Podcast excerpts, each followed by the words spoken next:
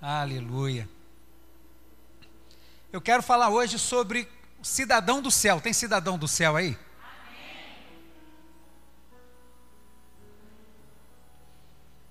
E é sobre ele, então, que eu quero falar, sobre esse cidadão do céu. Quero que você abra sua Bíblia em Filipenses capítulo 3, versos 20 e 21. Eu vou estar usando hoje a NVT cidadão do céu, as características né, do cidadão do céu, mas o tema é cidadão do céu. A gente tem ouvido muito sobre isso, né? Ser patriota, ser cidadão. Eu acho que é por causa disso acabou vindo essa temática na minha mente. Você achou aí Filipenses 3, versos 20 e 21, versículos 20 e 21. Diz assim: nossa cidadania, ou nossa pátria, né? Nossa cidadania, no entanto, vem do céu. E de lá aguardamos ansiosamente a volta do Salvador, o Senhor Jesus Cristo. Ele tomará nosso frágil corpo mortal e o transformará num corpo glorioso como o dele, usando o mesmo poder com o qual submeterá todas as coisas a seu domínio. Senhor, fala conosco nesta noite, onde nos reunimos para te cultuar. E agora estamos, Senhor, em torno da tua palavra. E pedimos que o Senhor possa falar conosco, Senhor, sobre este tema, o cidadão do céu, porque estamos em terra estrangeira, Senhor. A nossa pátria não é daqui, como acabamos de ler, mas enquanto aqui estamos, nos ajuda a entender como é ser esse cidadão do céu, para que possamos permanecer de pé para que possamos permanecer evidenciando, através da nossa vida, da nossa fala, das nossas atitudes, que desse mundo nós não somos, como Jesus mesmo afirmou, mas somos de outro lugar. E como somos de outro lugar, precisamos nos comportar como aqueles que desse lugar são. Por isso pedimos que o Senhor possa falar conosco e nos ajudar a entender, compreender e praticar, em nome de Jesus. Amém. É, a gente leu aí que Paulo está dizendo que a nossa pátria, né, ou a nossa cidade, ou algumas Bíblias, a nossa cidadania, não é daqui. E aí eu me apeguei muito a essas duas palavras, cidadania, ou cidadão, e patriota, né? Cidadão e patriota. Eu achava que essas duas palavras, sinceramente, eu achava que eram praticamente sinônimos. Hum, quase são, mas na verdade elas têm uma diferença entre elas. Por exemplo, a palavra cidadão ela quer mais dizer a respeito de pertencimento. Quando a gente se apresenta como um cidadão, a gente se apresenta com aquele sentimento de pertencimento. Eu pertenço a tal lugar. Então, quando a gente vê a palavra cidadão, fala de pertencimento. Eu sou deste lugar. A partir do momento que eu digo que eu sou um cidadão carioca, eu tenho direitos e deveres como carioca. Todo cidadão tem direitos e deveres garantidos, entre muitas aspas, como está né, tá gravando, então não adianta só fazer o sinal, com muitas aspas, garantido pela Constituição brasileira e pelas leis que regem nosso país, o Estado. Então, como cidadão, temos direitos e deveres, porque temos o sentimento de pertencimento. E o patriota? O patriota é esse cidadão que coloca a alma dele na pátria.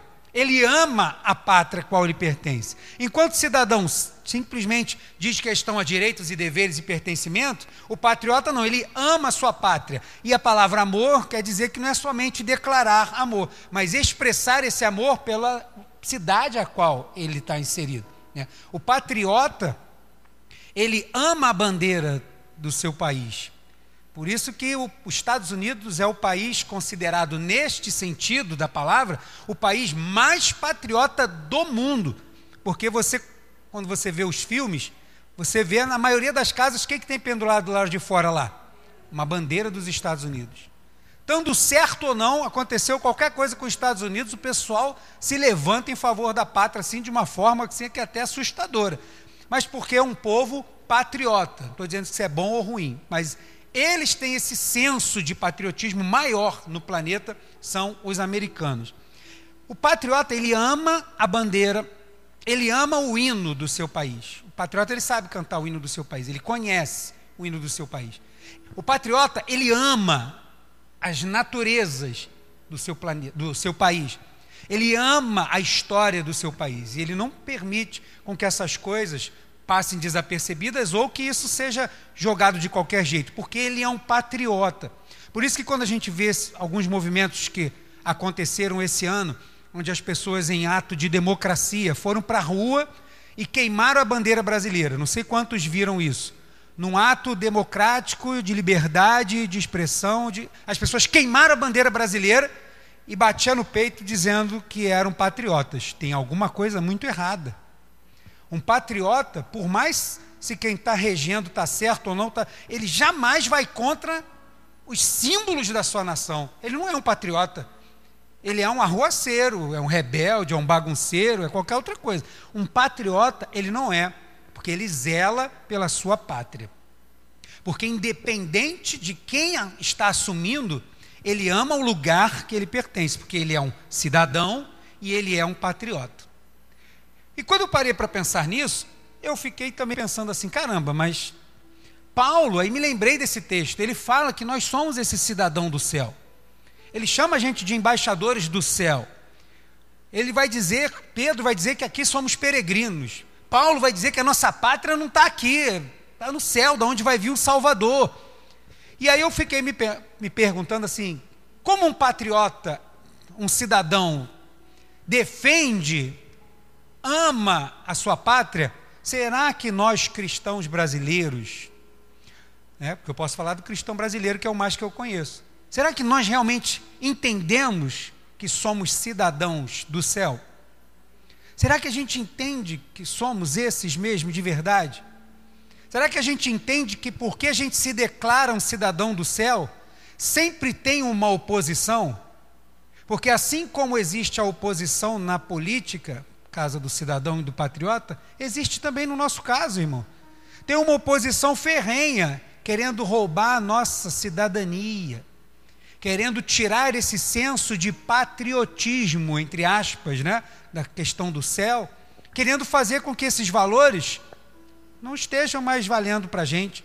Tanto faz falar mal ou não, tanto faz acreditar ou não, tanto faz queimar os símbolos ou não, porque as pessoas perderam o senso de cidadania celeste, de cidadão do céu. E é sobre isso que eu quero falar hoje, porque Paulo, quando ele escreve, ele escreve para uma igreja que é praticamente uma igreja formada por militar. A cidade de Filipos era uma cidade basicamente formada por militares romanos. Por isso que quando a gente estuda, vai entender um pouco a cidade de Filipos, ela não era uma cidade qualquer, ela era uma colônia romana. Ela não era uma cidade onde as tropas de Roma ficavam para pegar os recursos, né, como a paz romana, né, eles ficavam para sugar os recursos, cobrar impostos e ficar por ali por alguma estratégia militar. Não. Filipos era uma colônia, era um lugar de moradia mesmo, eles tinham prazer de estar lá. Não dá tempo de contar toda a história de como foi, mas eles se alojaram ali e gostaram da cidade. Então todos os soldados, né, soldados não, mas os de classe mais alta, generais e tal, comandantes, centuriões, que na reserva ou não, tinham moradia, muitos deles na cidade de Filipos. A cidade de Filipos era uma cidade que não pagava impostos. Porque uma colônia romana é como se, pô, vou cobrar imposto de mim mesmo. Então, eles tinham isenção de impostos porque eram romanos. E eles tinham orgulho, um bom, né, no bom sentido, de serem cidadãos romanos. Batiam no peito de poder ser um cidadão romano e vangloriar-se da sua cidade da cidade de Filipos, essa cidade maravilhosa, que era a cidade de Filipos. E justamente para essa cidade, que tem esse senso de cidadania, é a única carta que Paulo vai usar o termo cidadão ou patriota. Porque para eles, isso ia fazer um sentido muito grande. E por isso eu investi aqui uns três minutos para explicar o que é um cidadão e o patriota. Porque eles lá, quando Paulo está terminando ali o capítulo 3, que escreve isso, isso cai como uma luva para eles. Eles entendem perfeitamente do que, que Paulo está falando. sobre cidadania e sobre ser patriota. Só que Paulo está escrevendo para eles falando de uma cidadania muito melhor falando de ser um patriota de algo muito mais sublime, amar algo muito melhor do que aquilo que os olhos podem ver. Ele vai dizer que a nossa pátria está lá no céu, da onde vem o Salvador, o nosso Senhor Jesus Cristo. Então, com base nisso, eu quero falar apenas cinco características de um cidadão do céu. E eu vou usar a carta de Filipenses, eu vou pedir que você mantenha ela aberta. O que é ser um cidadão do céu? Em primeiro lugar, um cidadão do céu, ele reconhece seus direitos e deveres. Nós, né, brasileiros, nós não temos muito o hábito de ler, né? não temos. Infelizmente, a gente não é muito bom nisso. Quanto mais ler sobre os nossos direitos e deveres. Ah, quem é que gosta de ficar se deliciando lendo a Constituição brasileira ou lendo. Difícil ter alguém que. Só quando o cara é obrigado, né? Aí não tem jeito. Ah, que droga, vou ter que ler essa porcaria. Porque a gente não tem muito essa questão como cidadão né, aqui no, nessa terra. A gente não tem muito isso. Mas é importante que um cidadão saiba os seus direitos e deveres. Ele precisa saber. Muitos gostam somente do benefício, né? Mas aí quando tem que também fazer alguma coisa, aí muita gente, ah, não, isso aí eu já não gostei. Eu gosto quando chega aqui na minha mesa. Nós precisamos, como cidadão do céu, também saber que temos direitos e deveres.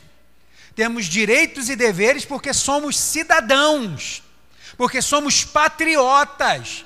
Por isso é importante a gente saber disso. E Paulo vai dizer, e eu vou dar apenas um exemplo de um direito de um dever, na carta aos Filipenses. Filipenses capítulo 1, verso 6 é um direito. E Paulo vai começar a carta mostrando esse direito. E Filipenses 1, 6, ele vai dizer assim: ó, tenho certeza de que aquele que começou a boa obra em vocês irá completá-la até o dia em que Cristo Jesus voltar. Qual é o direito? Todo servo de Deus tem direito a ser salvo. Todo servo de Deus tem direito à salvação. Em que? Pelo sangue de Cristo Jesus, porque foi ele que começou a boa obra. Começou onde? Lá na cruz do Calvário. No dia que ele morreu, foi aquilo que precisava para perdoar o pecado da humanidade. Na sua ressurreição, foi o direito à salvação e a viver a eternidade que ele garantiu a todo aquele que crê. E isso começou lá atrás. Foi a obra que começou. Foi o período na ressurreição que a gente chama na teologia da glorificação. Começou o período da glorificação. Porque o da humilhação acabou na crucificação. Mas na ressurreição começou um outro período da história, que é o da glorificação. E quando termina? Com a volta, com o Salvador, Senhor Jesus Cristo voltar para vir buscar os cidadãos do céu que estão em outro lugar ainda. Estão numa terra estrangeira, estão ainda, mas vai chegar o tempo dele voltar e buscar. E isso é direito, todo crente vai receber esse direito. É direito garantido, e quem garantiu foi ele mesmo. E ele começou e vai estar garantido isso até o final. É um direito de todo crente. Um cidadão do céu precisa reconhecer seus direitos e deveres. Mas nós também temos deveres. E o Paulo vai dizer para a gente aqui, o apóstolo Paulo, no versículo 9 e 11 do capítulo 1, vai falar aqui de alguns deveres. Ele vai dizer assim: ó, oro para que o amor de vocês transborde cada vez mais e que continue a crescer em conhecimento e discernimento. Então ele já deu, deu três coisas aqui que é para o pessoal começar a continuar crescendo nisso, ó, que o amor de vocês transborde, expresse isso, porque isso é a essência do Deus a quem vocês servem. Cresçam em conhecimento, porque vocês vão precisar, e de discernimento, para vocês poderem entender as coisas. Quero que compreendam, verso 10, o que é verdadeiramente importante, para não perder tempo com coisa que não é importante, para que vivam de modo puro e sem culpa, até o dia de Cristo voltar. Verso 11 que vocês é, sejam sempre cheios do fruto da justiça, que vem por meio de quem? De Jesus Cristo, para a glória e louvor de Deus. Qual é o dever de todo crente? Viver para a glória de Deus. A gente tem o direito do céu? Claro que temos, está garantido, foi o Senhor que deu, é graça, irmão. é porque a gente merece, não, mas Ele nos facultou isso, Ele liberou isso na cruz. O véu se rasgou, todo mundo tem acesso por esse novo e vivo caminho. Está garantido por ele, mas a gente tem dever. Qual? Como cidadão, a gente precisa mostrar que temos esse direito e a partir desse direito temos deveres, que é andar nesse mundo glorificando o nome do Senhor. Naquilo que eu ando, por onde eu ando, com quem eu ando, aonde eu vou, a forma que eu falo, pagando as minhas contas, dando bom testemunho, pregando a palavra de Deus. Nisso eu estou glorificando a Deus em tudo que eu faço. E isso é um dever. É um dever de todo crente. Porque senão não fica esquisito. O cara diz que é um cidadão, mas aí o cara vai e infringe várias leis. O que acontece com esse cidadão? Quando a polícia passa, que o cara está infringindo as leis, que é uma, um dever, ele é o quê? Ele é retirado, ele é recolhido. Por quê? Porque você está infringindo. Ah, mas eu tenho direito à liberdade, mas você feriu esse direito não cumprindo o seu dever. Todos nós temos o direito e temos deveres também, porque somos cidadão do céu. É importante a gente saber isso porque vivemos tempos, infelizmente ainda, que tem muita gente que acha que só tem é, direitos, né? Nós vemos orações estranhas, as pessoas orando, determinando que as coisas têm que acontecer, porque eu sou teu servo, porque eu sou fiel. Ué, mas parece que o teu servo está numa conotação diferente, né? Parece que o servo está em cima e o Senhor está embaixo. Eu sou teu servo. O Senhor tem que fazer o que eu quero. Ué, peraí, mudou? O que, que inverteu? As pessoas não estão entendendo o que é ter direitos e deveres. O nosso dever é servir ao Senhor com integridade. E o que o Senhor fizer por nós, a gente glorifica e agradece ao nome dele. Nunca querer impor que as coisas têm que acontecer do meu jeito, porque é do jeito dele. Seja feita a tua vontade. É a vontade dele que sempre vai prevalecer. E a minha é de glorificar o nome dele aonde eu estiver. Sendo a vontade dele o que eu quero, ou sendo a vontade dele aquilo que eu não quero. A vontade dele precisa prevalecer para que o nome dele seja glorificado. Isso é entender, como cidadão do céu, meus direitos e deveres por pertencer a essa pátria que um dia vai descer para vir buscar o seu povo. Segunda coisa sobre ser um cidadão do céu: um cidadão do céu, ele preserva a unidade. Ele precisa conhecer os direitos e deveres, mas ele também precisa preservar a unidade. Um cidadão do céu não pode jamais ir contra a unidade dos cidadãos ele não pode jamais querer destruir aqueles que são pares. Na verdade, destruir nada, né? Quanto mais aqueles que são pares, aqueles que estão com ele na luta, independente se pensa diferente, se tem um jeito diferente, se tem uma cultura diferente, se tem um grau social diferente, não importa. O que importa é que, a partir do momento que eu me reconheço como um cidadão do céu, eu preciso preservar a unidade destes, por quê? Porque já tem uma oposição que está fazendo de tudo, sempre, para querer destruir a comunhão. Sempre querer levantar, às vezes, um faccioso, um fofoqueiro, um problema, um escândalo, alguma coisa para fazer né, com que a igreja local, né, porque a igreja gloriosa do Senhor jamais vai ser destruída, mas que com uma igreja local seja abalada, rache, feche as portas, aconteça alguma coisa. Ele vai estar sempre querendo fazer isso. E qual é o nosso papel? Preservar a unidade da igreja. É minha responsabilidade. É sua responsabilidade preservar e cuidar, zelar pelos outros. Não importa, mas a gente não vê isso aí fora, né? Não vemos mesmo, nunca vamos ver isso. Né? Quando a gente olha para o painel político, você nunca vai ver isso acontecendo. Não importa se o que um, um lado da política, se é um lado gosta do azul o outro lado vai ser contra porque vai querer o amarelo, independente de quem for, se é direita ou esquerda. Vai ser sempre contrário. Apesar de, da oposição servir para ir, para defender alguma coisa, ou ver um, dar um ponto de vista diferente, no, no mundo não, não funciona assim. Pode ser uma ideia excelente, mas as pessoas vão querer ir contra porque eles são oposição.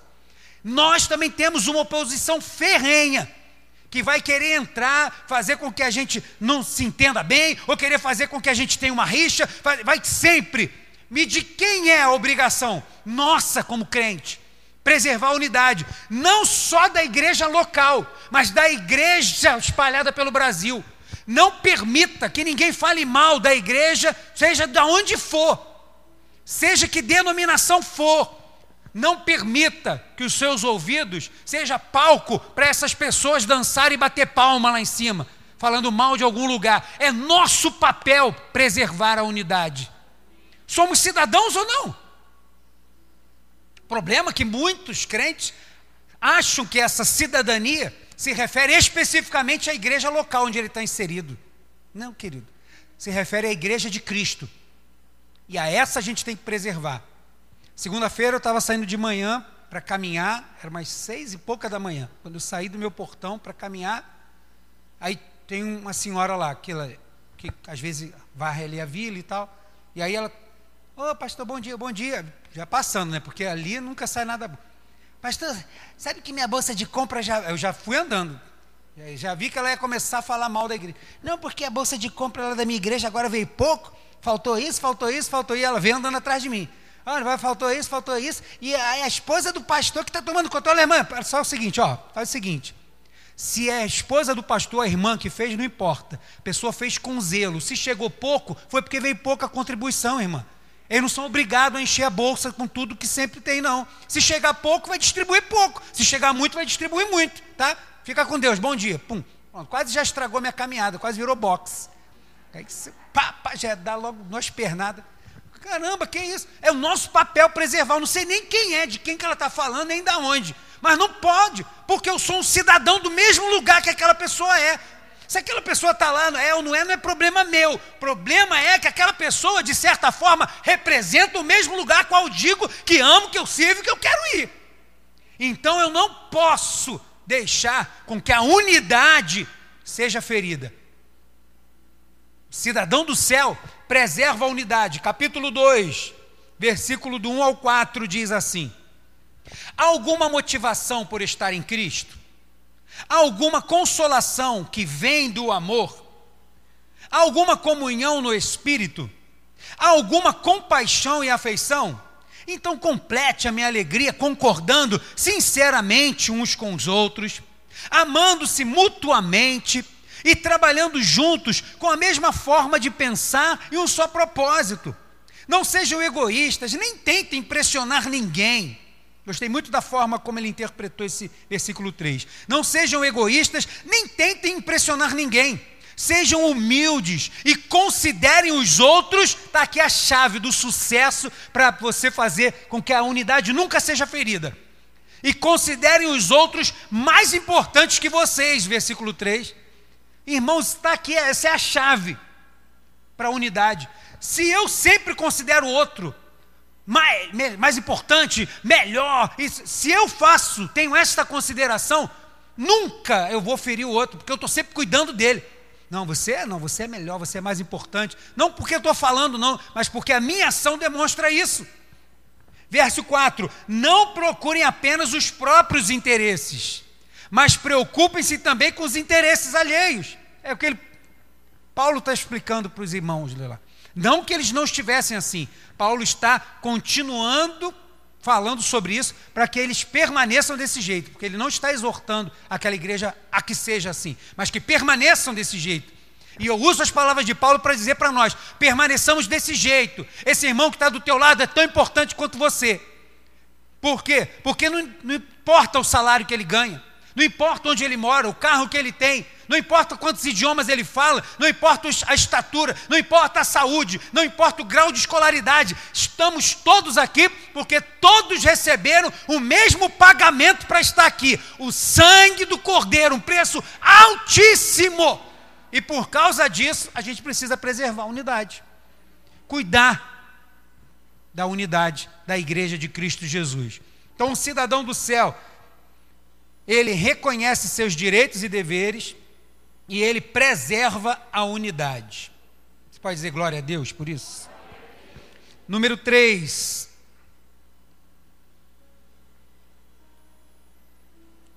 Um cidadão do céu não negocia sua cidadania. Isso eu queria que você repetisse.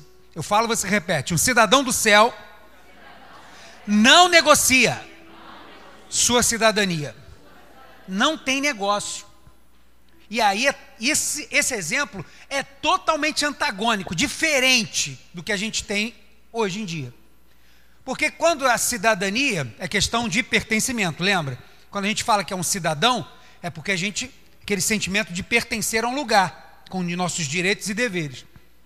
Quando a pessoa está no Brasil, aí ela quer ir para os Estados Unidos e tal, não sei o quê, e aí, porque ela quer ter a cidadania americana. Quer lá, é o país dos sonhos, não sei o quê, tudo é mais fácil, sei lá o quê, papapá. Aí o cara quer ir para lá. Quando ele recebe a cidadania americana, ele não rasga a cidadania dele brasileira. Ele não deixa de ser brasileiro. Ele agora, pronto, acabou, nunca mais vou ser brasileiro. Ele agora tem a cidadania americana. Apesar que nós também somos americanos, né? Mas essa coisa da cidadania americana é tão forte que esse nome, quando você fala americano, você lembra de quem? América do Norte? América do Sul, meu filho. A América é o pessoal lá em cima. Por isso que eles estão em cima, a gente está embaixo, deve ser isso. Né? Aí, o cara recebe a cidadania americana. A partir daquele momento, agora ele é um cidadão americano e ele tem direitos e deveres, porque ele agora também é um cidadão daquela pátria. Mas aqui quando se fala de uma cidadania do céu, não tem esse negócio. Com a cidadania do céu, não tem negócio. Esse, essa oposição que existe, ela vai estar sempre querendo substituir a nossa cidadania, porque não tem negócio. E ele usa o artifício de que, não, isso não tem nada a ver. Não, isso aqui não tem problema, não. Não, isso aqui não, isso aqui não. É, Deus sabe da tua fraqueza. Não, ele vai sempre usando coisas assim para querer fazer com que a pessoa troque de cidadania. E às vezes tem gente que está na igreja, que vem na igreja, que está tudo, mas já mudou a cidadania, não sabe. Porque não tem negócio. Com Deus não tem esse negócio assim, eu sou 98% de Deus, mas sou 2% da carne, dos prazeres ou do maligno. Queridão, você é 100% do maligno. Porque com Deus é, é morte ou vida. Morri para mim mesmo. Agora eu vivo, não vivo mais eu, mas Cristo vive em mim. É tudo, amigo. não tem esse negócio de um pedaço de outro. Então, tratando desse tema, falando de cidadania, é tudo, amado. Não tem jogo. Por isso que quando a gente falha, o que, que a gente faz? Senhor, me arrependo, me perdoa. Porque o que está em jogo é o carimbo do nosso passaporte, que foi carimbado com sangue do cordeiro. Tem um hino que fala que o nosso passaporte né, é carimbado com sangue. É ele que carimbou. E eu não posso negociar. Não tem como ficar cocheando, né, mancando, cambaleando entre duas coisas. Ou eu sou de Deus, ou eu não sou de Deus. E eu não sou de Deus porque eu estou no lugar. Porque pode ter gente que está lá nos Estados Unidos, mas não é de lá. Vai chegar um tempo que ele vai ter que sair de lá e voltar para cá. A gente está aqui e vai chegar um tempo que a gente vai partir daqui. E vai partir para onde? Para o céu ou para o inferno? Vai depender de como a gente se porta como um cidadão do céu. Se a gente se portar como um cidadão do céu, é ter o direito como cidadão viver das delícias que estão reservadas para os santos do Senhor. Agora, se não é, não tem argumento, não tem churumela. E tem uma, eu estava hoje, hoje não, essa semana relembrando algumas peças de teatro rápidas e antigas, e eu estava vendo a da balança. Não sei quantos já viram uma peça, não sei o nome, está em inglês, que é para medir o pecado. Não sei quantos já viram essa peça. Muito interessante. Se eu achar o link, eu vou mandar. A pessoa chega assim, chegou o dia do juízo. Aí tem uma balança. Aí está lá os homens de terno e tal, representando os anjos, né? O Senhor ali e tal. E aí chega todo mundo com as pastas. Lembra lá do Apocalipse 20? Chega todo mundo com pastas. E as pastas são da sua vida. Aí a pessoa chega. E aí chega lá, chega pastores, chegam pessoas importantes, pessoas simples. E aí está na fila, o cara vem com a pasta. Aí os anjos pegam, é uma peça, né? Aí eles abrem assim a pasta, um olha para o outro. Aí olha, está vendo os podres, né? Aí fala assim: beleza, eu vou pegar aqui a balança que vai decidir. Eu vou colocar a sua pasta aqui na balança.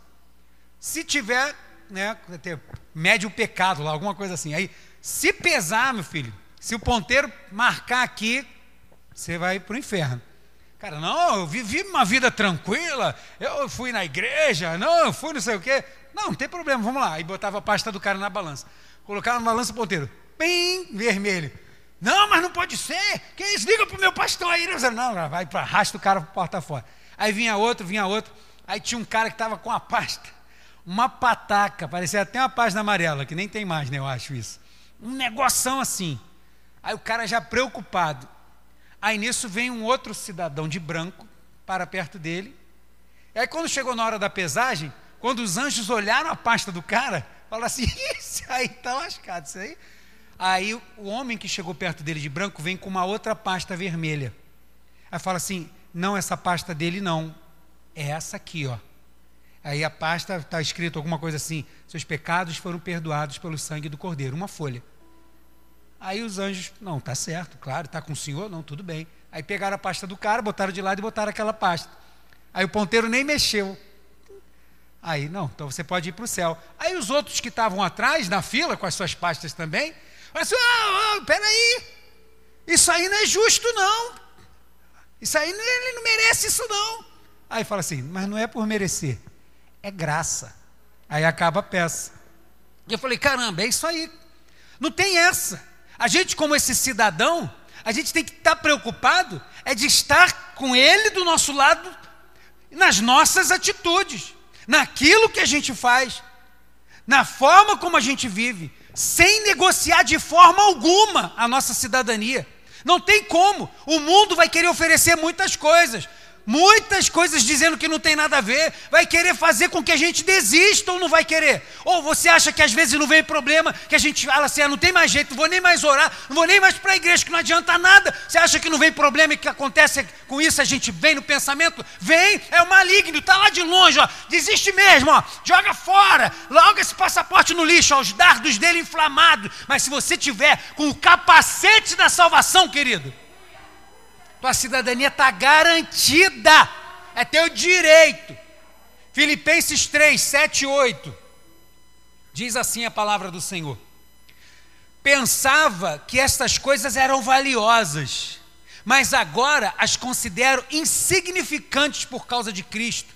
Depois você lê em casa os versículos 1 a 6, Paulo vai dar várias credenciais importantíssimas que ele tem e vai dizer: Isso aí para mim agora não vale mais nada, porque todas essas credenciais vão ficar por aqui mesmo. Eu tenho uma muito mais importante que é pela fé. E aí ele vai dizer o verso 7, vou ler de novo: Porque essas coisas para mim eram valiosas, mas agora as considero insignificantes por causa de Cristo. Sim, Todas as outras coisas são insignificantes comparadas ao ganho inestimável de conhecer a Cristo Jesus, meu Senhor. Por causa dele, deixei de lado todas as coisas e as considero menos que lixo a fim de poder ganhar a Cristo. Cidadão do céu sabe direitinho aonde ele pertence e sabe reconhecer as astutas ciladas do maligno que estão querendo negociar o quê? A tua cidadania, porque se tem a cidadania do céu, também tem a do inferno, que era para ser só para o diabo e para os anjos, mas vai ter gente que vai ganhar essa cidadania também. E no dia que for batido o martelo, não tem volta é céu ou inferno, não tem mais volta. Acabou. Vale a, vale a pena preservar essa cidadania celeste que foi ganha com preço altíssimo, pago por Jesus, para nos facultar, nos favorecer com essa bênção para poder estarmos com Ele na eternidade. Quatro. Um cidadão do céu, ele é determinado. A gente pode ter um momento de que somos seres humanos, mas ele é determinado. Ele pode ter aquele momento que às vezes dá uma, mas ele rapidamente se retoma, fica de pé e não, é isso aqui. Ele não tem pressa, ele é determinado. Ele não tem superpoderes, mas ele é determinado. Ele não tem uma força extrema, como a Bíblia mesmo vai dizer, para uma das cartas do Apocalipse. Sei que a tua para Filadélfia, né? Sei que você é fraca. Que a gente é esse mesmo. Mas está lá, ó, porque ele é determinado. Uma coisa que o crente precisa ser determinado, irmão. Precisa ter nada de super especial precisa ser perseverante, que é a palavra-chave para o crente. Então, o cidadão do céu, ele é determinado. Capítulo 3, verso 12. Não estou dizendo que já obtive tudo isso, que já alcancei a perfeição, mas prossigo a fim de conquistar essa perfeição para a qual Cristo Jesus me conquistou. Eu prossigo, eu estou determinado. Eu tenho uma promessa e vou caminhar até chegar lá. Quantas coisas acontecem para querer fazer a gente desistir, achar que esse negócio de cidadania do céu não. Melhor resolver logo essas coisas aqui. Melhor deixar esse negócio do céu né, tem um filme, acho que é O Céu Pode Esperar. Tem uma coisa assim com esse nome. Pode esperar nada, irmão. Ele já está lá me esperando. Quem não pode esperar sou eu. Eu tenho que caminhar na direção dele sempre, constantemente. Caminhar quando a terra está plana, quando está tudo maravilhoso, quando está aquele, aquele vento suave, que o sol está tranquilo. É maravilha, irmãos. Mas tem dia de sol escaldante. Tem dia de prisão como Paulo vai passar na prisão na igreja de Filipos. Tem dia de problema, tem dia de dificuldade. Tem dias que a gente caminha, caramba, olha, hoje eu consegui caminhar um monte. Mas tem dia que parece que a gente andou um metro. E qual o problema nisso tudo? Não importa se você andou um quilômetro ou se você andou um metro. Não importa se você hoje está com toda alegria ou se você está meio cabisbaixo. Não importa se hoje você está se sentindo muito forte ou se naquele dia você está muito fraco. Seja determinado. Tem um lugar lá na frente aguardando a gente. Não pare de caminhar. Prossiga. Como Paulo falou. Prossigo para conquistar aquilo que Jesus já conquistou. Está esperando a gente lá na frente. Quando vem o desejo de parar, lembre que um cidadão do céu ele é determinado. Tem um Senhor lá na frente que está com os braços abertos, falando assim: estou te esperando, meu filho, não para, não desista, não. Sei que às vezes a carga é pesada, mas não para, continua caminhando, continua caminhando. Cinco, para terminar. Um cidadão do céu só carrega o necessário. Não dá para ficar carregando coisa desnecessária quando você está numa caminhada. Porque o crente está numa caminhada. E você já viu alguém fazer caminhada e levar o que não precisa?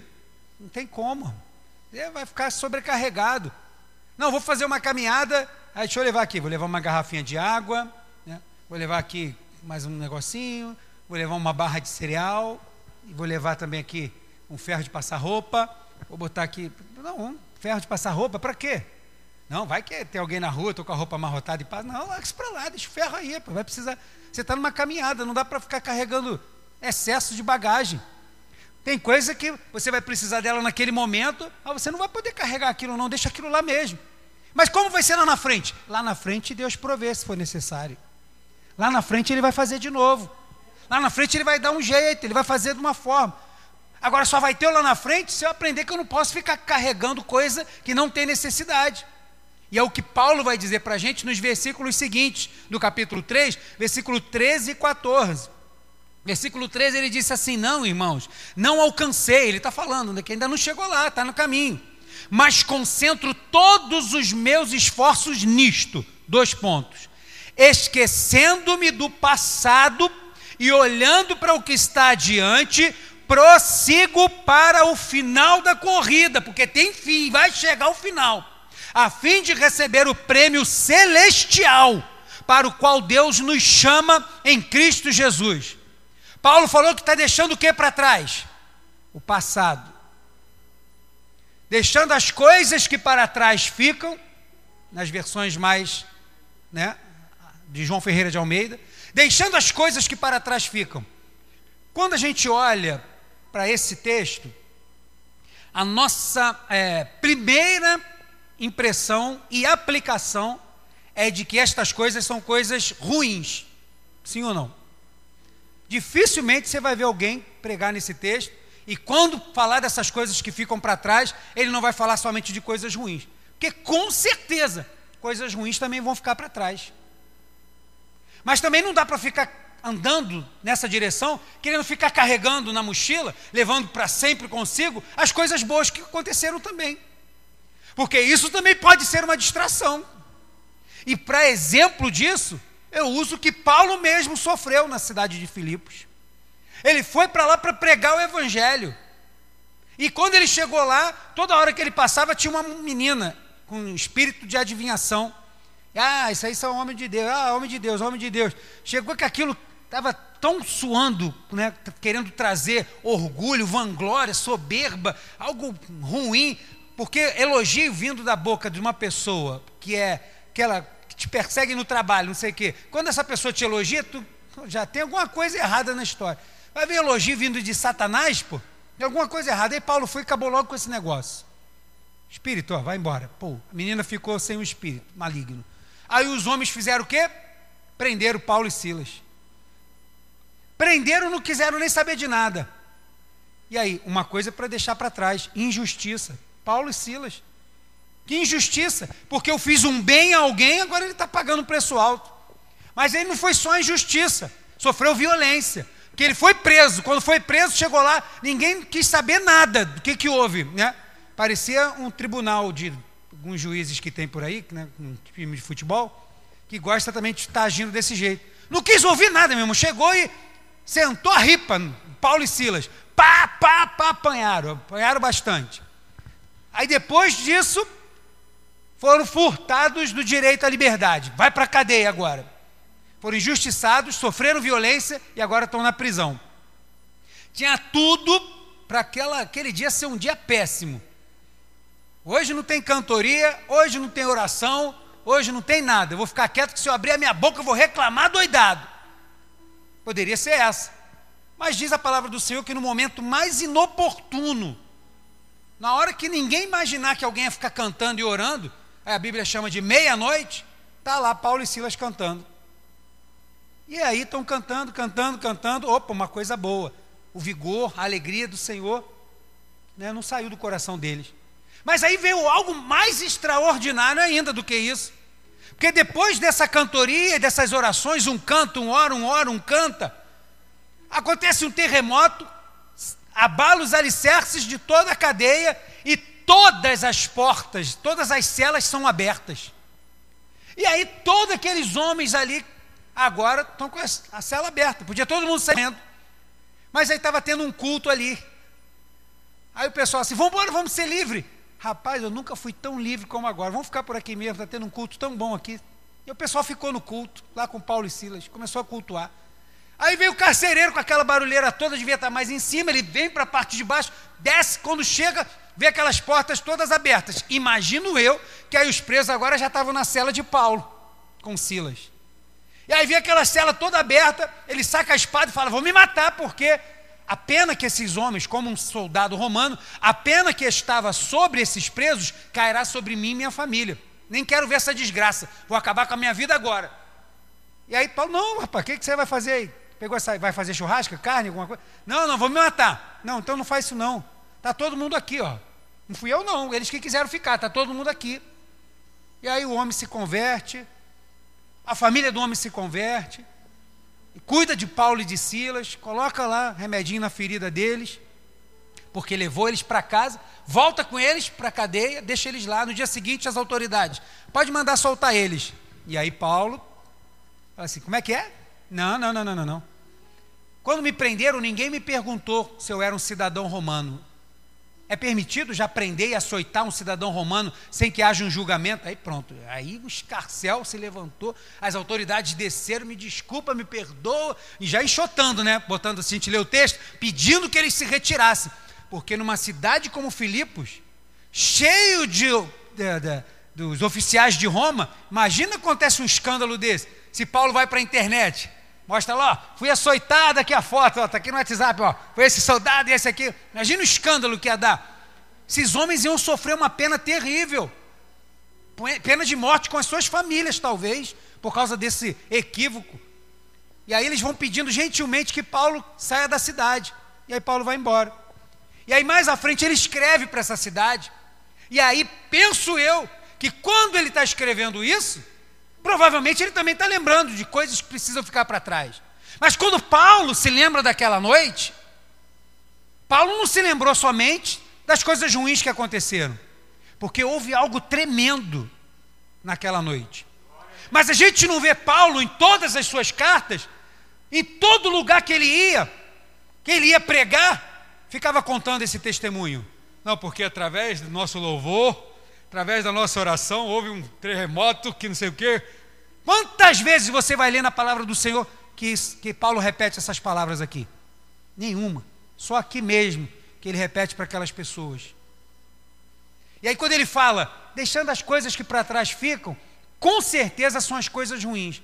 Mas tem coisas que a gente viveu que foram maravilhosas. Não precisa ficar arrastando isso. Porque quando a gente está querendo arrastar as coisas maravilhosas, a gente está querendo dizer assim, ó, poxa, eu não tenho esperança de viver isso aqui de novo. Deixa eu arrastar isso aqui comigo para sempre. Eu não tenho esperança de que isso aqui vai acontecer quando eu tinha 15 anos, ou quando foi há 15, 20 anos atrás, que Deus falou comigo desse jeito, que Deus fez isso dessa forma, ah, isso vai acontecer de novo comigo, não. Aí quer arrastar aquilo, está com uma expectativa que Deus repita daquele jeito. Não aconteceu de novo isso com ele, mas aconteceram outras coisas tão grandes e maravilhosas quanto essa. Por quê? Porque eu não fiquei carregando aquilo que eu não preciso. Aquilo que eu tinha para aquele dia eu vivi. Agora aquilo que eu tenho lá na frente é Deus que vai provar não vou ficar carregando o que não precisa na minha bagagem para que seja peso, ou porque eu sofro, porque foi ruim, ou porque eu tenho expectativa de que se repita. O que para trás fica, ficou, irmãos. Alegria, eu lembro, caramba, que livramento, eu lembro que alegria, que vitória, mas eu estou prosseguindo. Não dá tempo de carregar o que não é necessário. Eu preciso carregar o que é importante. E o que, que é importante aqui? Ah, irmão, é importante a fé, é importante perseverança, é importante a palavra, é importante você estar determinado, é importante não desistir, é importante não esquecer que você tem uma cidadania celeste e é para lá que você está caminhando. O cidadão do céu é um indivíduo que ele está numa terra estrangeira. O mundo para nós é estranho, é estrangeiro. Não é o nosso lugar. A gente está nele. Né? Tem aflições nele, Jesus disse. Mas ele não é o nosso lugar. Não é. A gente está aqui de passagem. Ou ele volta ou a gente vai. Uma coisa vai acontecer. Aqui não é o nosso paradeiro final, porque a gente tem cidadania celeste. A gente precisa preservar as características desse cidadão. Alguns exemplos como esse que eu dei aqui, ou outros tantos que você pensou também, quando a gente fala de cidadania, ou de ser patriota como aquele que vai morar nesse lugar que estamos caminhando para lá, a gente precisa ter essas características guardadas e continuar todo dia, porque tem dia, como eu falei, que é mais fácil, mas tem dia que é difícil. E aí, o que, que pode nos animar quando a gente está naquele dia difícil? Lembra que você está indo na direção de casa, irmãos. Não é tua casa aqui. Como eu já contei aqui uma vez, vou repetir, testemunho de um casal de missionários que passaram 40 anos no campo missionário. Eles voltaram, ele com, já enfer, com algumas enfermidades e tal. E aí, quando eles vieram no navio, século XIX, eu acho, eles vindo no navio. E aí, quando o navio estava chegando, acontecia de ter muitas, né, aquelas fanfarras, bandeiras, né? Fanfarras é aquelas bandas, né, tocando e tal. E aí, quando eles viram aquilo do navio, eles, poxa, caramba, se sentiram animados, porque, poxa, a igreja veio receber a gente e tal. Mas, como crente, né, missionário, vê na classe, na classe econômica, né, então demora a sair. E aí, quando eles saíram do navio, as bandeiras, não sei o que, estava tudo pelo chão, foi tudo embora. Não era para eles, não era para alguém que estava lá, foi tudo embora. Aí o cara ficou triste, chateado. E aí ele chegou em casa, depois de ter tantas experiências no campo missionário, como ser humano, ele ficou chateado. E a esposa foi né, à casa e tal, estava sendo cuidada da casa, mas aí foi fazer alguma coisa para o almoço, e aí ele falou assim: Poxa, estou muito triste, caramba, ninguém da igreja veio receber a gente, a gente passou 40 anos no campo missionário e tal. Poxa, o pessoal sabia que a gente ia chegar, não veio ninguém para dar um abraço, para dizer como é que foi. Ah, vou, vou dar uma volta, vou para a rua. Você vai ficar aí fazendo comida? Vou, vou ficar aqui. Ah, então ora aí, vê aí se Deus fala alguma coisa contigo, porque eu não quero nem orar. E o cara foi, saiu. E aí diz a pessoa que conta essa história até hoje, que aí ele volta. E aí ele volta, está magoado, né? Quando quem está magoado gosta de alfinetar, né? E aí ele chega para alfinetar a mulher dele. E aí? Deus falou contigo alguma coisa? Aí ela estava lavando louça nessa hora. Ela disse assim: falou. É? E o que foi que ele falou? Ele falou que a gente não chegou em casa.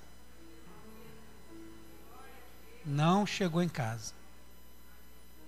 Nossa casa não é aqui.